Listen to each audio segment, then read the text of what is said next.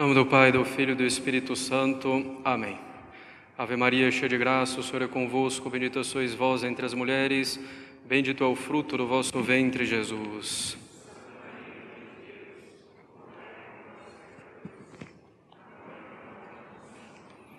Podem sentar-se. Prezados católicos, a festa da Sagrada Família é de instituição recente e bem recente quando se trata da Igreja. Foi instituída pelo Papa Leão XIII no final do século XIX, depois eh, as pequenas mudanças litúrgicas feitas por São Pio X, essa festa desapareceu, voltando logo em seguida, durante o período da Primeira Guerra e no pós-guerra, com o Papa Bento 15. Como podemos ver, então, dada a instituição dessa festa, os ataques à família já existem há um certo tempo. E muito se fala, desde aquela época e, sobretudo hoje, do fracasso da família. Todavia, a instituição familiar, enquanto tal, é de instituição divina. Por isso, nunca poderá propriamente fracassar nem deixar de existir ou ser completamente destruída na sua constituição que lhe foi dada pelo é, Criador e também, consequentemente, na nossa natureza. Em meio às ameaças à estabilidade da família e à sua santidade, resplandece a Sagrada Família de Nazaré e essa festa que nós comemoramos hoje. A principal ameaça à família, porém, caros católicos, não é uma ameaça externa. A principal ameaça é uma ameaça interna, que está, infelizmente, na má formação dos cônjuges. Quando falamos de má formação, não nos referimos nem mesmo a uma formação intelectual.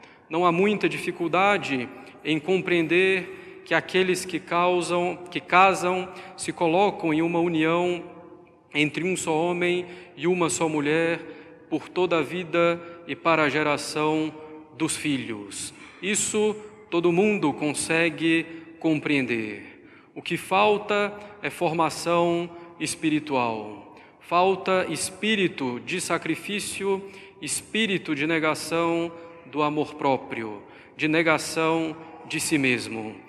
Enfim, falta o amor à cruz que Cristo nos dá. Falta o espírito de união a Cristo crucificado. O problema, no fundo, no matrimônio é, no mais das vezes, de ordem espiritual. Não se trata dessa ou daquela virtude que falta, dessa ou daquela prática que deveria ser feita, mas de união e conformidade com Cristo crucificado. Não existe outro caminho a não ser o do sacrifício e o da negação de si mesmo para que o casamento dê certo. É esse o único caminho para o bom matrimônio. E o que dizemos? Na verdade, não há outro caminho para ser cristão a não ser o caminho do sacrifício e da negação de si mesmo não há outro caminho para a salvação eterna. Sem esse espírito de sacrifício e de renúncia, tudo se torna insuportável dentro do matrimônio. Fugindo da cruz, ela se tornará ainda mais pesada. No fundo, o que ocorre é que ninguém quer ter esse espírito de sacrifício e de negação de si mesmo. Ou se o quer, o quer somente de maneira superficial. Na primeira contrariedade que lhe faz o cônjuge, que lhe oferece a circunstância do matrimônio, nessa primeira contrariedade já se irrita, se desespera ou simplesmente perde o controle pela ira. No matrimônio, em que há evidentemente muitas alegrias, é preciso ter esse espírito de sacrifício sempre, constantemente, a cada dia, instante, Sem ele, já se pode renunciar a viver um bom matrimônio e, na verdade, uma boa vida cristã. Sem esse espírito de sacrifício, já podemos renunciar ao céu. Em meio às dificuldades no matrimônio, muitos já pensam em separação, essa praga que destrói as famílias e a sociedade. No mais das vezes, o que leva a isso são pequenas coisas, pequenos desentendimentos mal resolvidos que se acumulam e vão ganhando em proporção. Na verdade, as pessoas não fazem ideia de quanto uma separação traz outros sofrimentos e tormentos imensamente maiores, sobretudo se é feita sem causa grave. Sofrimentos para os cônjuges, em primeiro lugar, e para os filhos, de maneira particular. É preciso dizer, caros católicos, que muitos de nós não temos ideia do que é realmente sofrer. Somos como crianças que berram porque ralaram um pouco o joelho quando caíram no chão. Fazemos das contrariedades corriqueiras um grande sofrimento que não existe. Somos nós, muitas vezes, que fazemos da nossa vida, já aqui na terra, um inferno por fugir das cruzes. Vejamos então as virtudes de que fala São Paulo na epístola de hoje e virtudes tão necessárias para o matrimônio.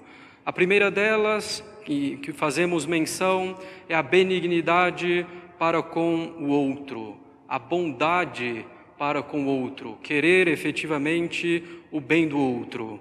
Em seguida, fala também São Paulo da humildade, não querer impor sempre a própria opinião, não querer ter sempre razão, ainda que às vezes nossa opinião possa parecer melhor que a do outro.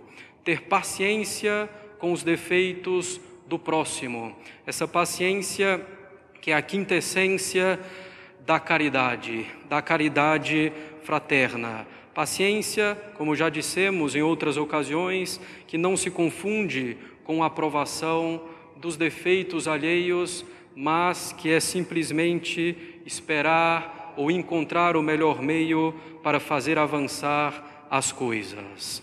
Finalmente, São Paulo nos diz também que devemos sofrer uns aos outros, suportar uns aos outros. Isso é preciso fazer de modo particular dentro do matrimônio. Suportar, como já dissemos, os defeitos uns dos outros, para apoiar uns aos outros, tendo em vista sempre essa finalidade última do matrimônio, que é a santificação dos cônjuges e da prole. Finalmente, perdoar um ao outro. Como pedimos na, no Pai Nosso para que Deus nos perdoe, como perdoamos aqueles que são os nossos devedores. Devemos então procurar perdoar aos outros como nosso Senhor Jesus Cristo nos perdoa se estamos verdadeiramente arrependidos, sem alimentar ressentimentos, sem alimentar espírito de vingança. O que são todas essas virtudes, se não espírito de sacrifício e renúncia de si mesmo? Faço aqui minha exortação de coração de pai e de pastor sacrifiquem-se pelas suas famílias. Não deixem o demônio vencer, não deixem o amor próprio vencer. Vejam a família de Nazaré. É uma luta e uma cruz constantes e cotidianas. Vale mais lutar e vencer e abraçar a cruz do que fugir dela, e sofrer bem mais fugindo da cruz que Deus nos deu. Quem foge da cruz sempre sofre mais do que aquele que a abraça.